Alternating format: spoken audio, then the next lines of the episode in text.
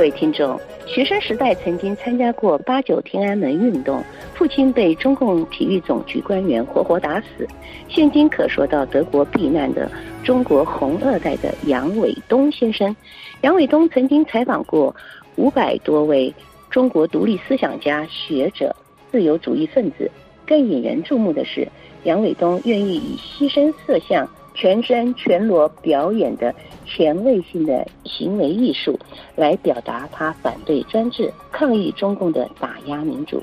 杨伟东今年五月带来自己在德国刚出版的一本中国民主新书，来到巴黎，拜访民主运动老友，并做客本台法广的《中华世界》节目，接受我们的采访。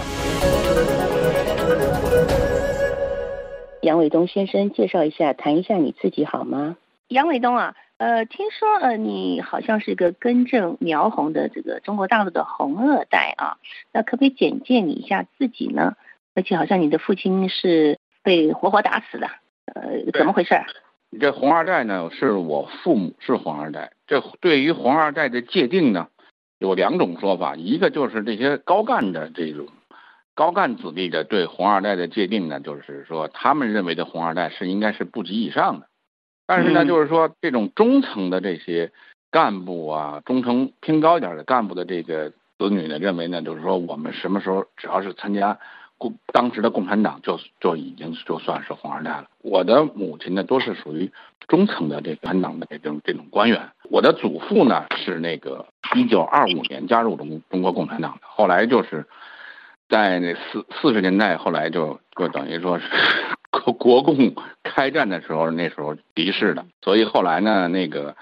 在中共建政之后呢，就是建政没几年吧，就是第一批的那个革命烈士那个颁布那个证书的时候呢，我的祖父呢叫杨子才，他是一九二五年参加中国共产党的。嗯，在那个四十年代呢，上个世纪四十年代国共争斗过程中呢，他离世了。离世以后，就是在一九五零年左呃年代吧，就是中共的那个第一批烈士的发这这种证书呢，我父亲就是第一批，所以呢，就是说所谓的这种红二代的这种传承是从这儿开始。我的父亲呢叫杨克同，我的祖父杨子才去世就是离世以后呢，嗯，他从小到大到大学都是。一路都是共产党培养起来的这么一个科技知识分子嘛。我的母亲呢叫薛云贤，我的父亲和我母亲是从小学到高中的同学，就就所谓的就是那个延安保医院这这套系统上来的这这培养出来的这这些孩子。所以呢，就是我的家庭就是这么一个家庭，我也是在这个家庭里长大的。但是就是说，我的转变第一个转变是在那个一九八九年，我全程参加了这个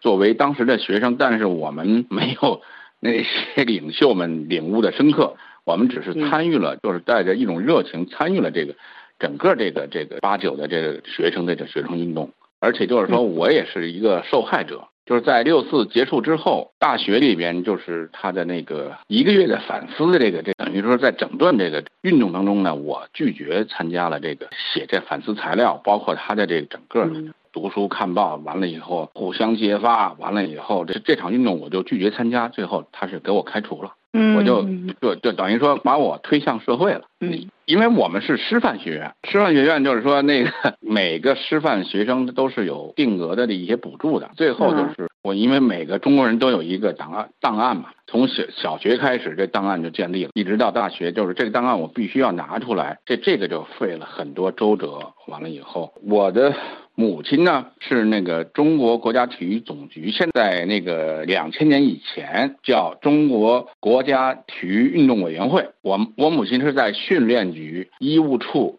医务监督组的组长，他是当又兼任中国国家体操队呃医务组组长，他就是是随队医生。在上个世纪八十年代开始，他就开始抵制运在运动员身上使用兴奋剂，但是就是说在这个过程当中遭到了就是政治上各各个方经济上各个方面，包括学术上的这种打压，对我母亲一直到退休。这个打压还没有停止。当时我母亲就在整个的体育系统当中，医术很好，也有很多很高的威望。但是就是说，她不服这种打压呢，她就一直在申诉，做体制内申诉。到了就是到了二零零七年，就是在北京奥运会之前，那个国家体育总局呢就害怕我母亲在零八年的时候，呃，会出现什么事情？就是在二零零七九月二十五号，他们来了八个，就是 我认为是壮汉啊，就比我还壮的这种壮汉。完了以后到我们家里面，就其实那种状态就就跟现在的上海是一样的，恐吓，对吧？这这种完了肢体上的这种冲撞，因为我父亲是刚动完一个脑颅手术，在家休养过程当中，那个完了以后被打了，被打以后休克以后住院了，十二在同年十二月二号离世了。嗯，其实他们就是整个这个过程，就是让我感觉到，就是说，当时那个我的母亲认为，就是啊，现在的共产党跟过去的共产党不一样了。我为了说明给我母亲，也告诉她，共产党的性质从它成立那一天起就是一样的，它不可能是今天的共产党跟昨天的共产党不是一个党，而不而且就是而且就是说，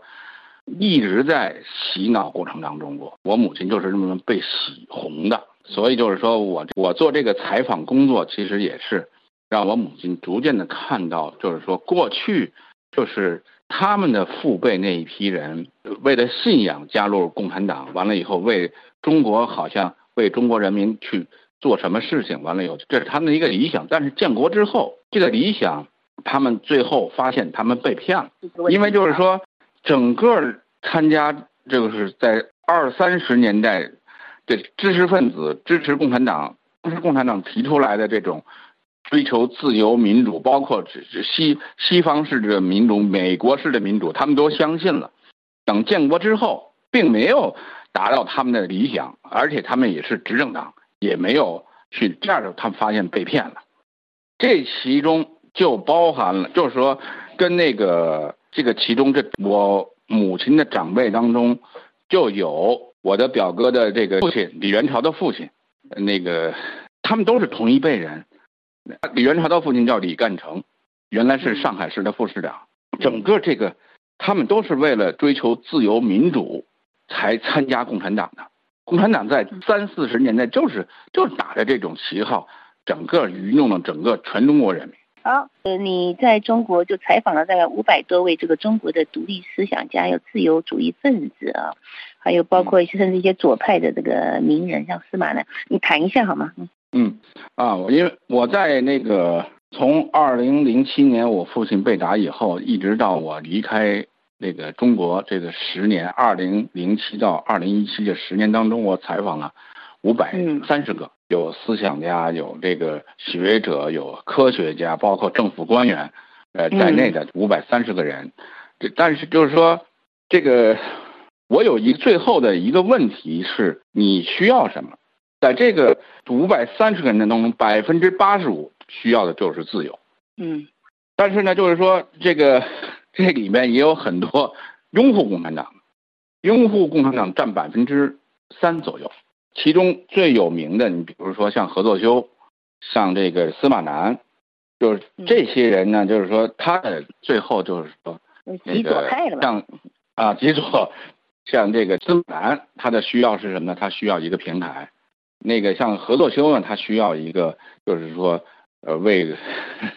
呃全中国人民贡献他自己这种力量的这么一个一一个环境。这这是何作修的一个一个一个。但是就是说，整体上来讲，我认为就是说，追求自由和民主是整个思想界、学术界的一个最基本的一个方向。嗯，因为就是说，从统计学角度来讲，一百五十个人到三百个人是一个大样的社会调查。我采访了五百三十个人，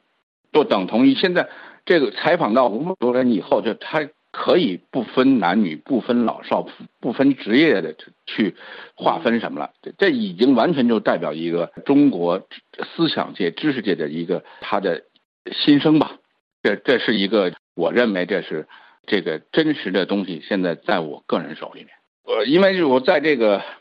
从二零一一年到二零一四年，我出了四卷六册的访谈录。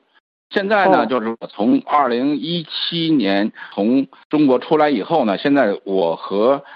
法国的那个就是当时我们的在广场也是一个好朋友吧，就是这个当时的学生领袖那个王龙蒙先生呢，我们一起开始，等于说是重新策划在海外的学者、知识界、思想界的这些流亡，包括流亡的这些知识分子，我们对他进行一个采访。嗯嗯，那那个书出来什么时候出来的？啊，那个我这个书，这个书呢，我正在编辑当中，因为现在在海外采访呢，就是说像比国内的那个 频率要低，因为啊，我这个书名叫《历此存照：五百个中国人的心灵记录》，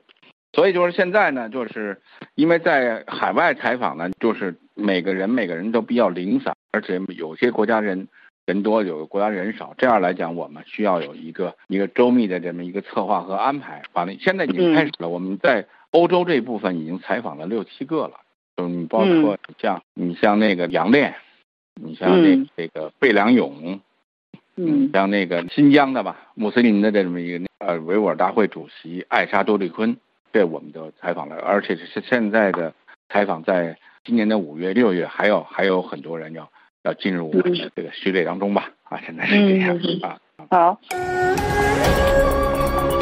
各位听众，本次中华世界感谢旅居德国的中国民主前卫行为艺术家杨伟东先生做客本节目接受采访。由于时间有限，本次只播出采访杨伟东的上集，下集敬请待续。本节目是由珍妮特为您主持的，感谢我们的法国同事。Fabrice 的技术合作，同时更感谢您忠实的收听，我们下次节目再会。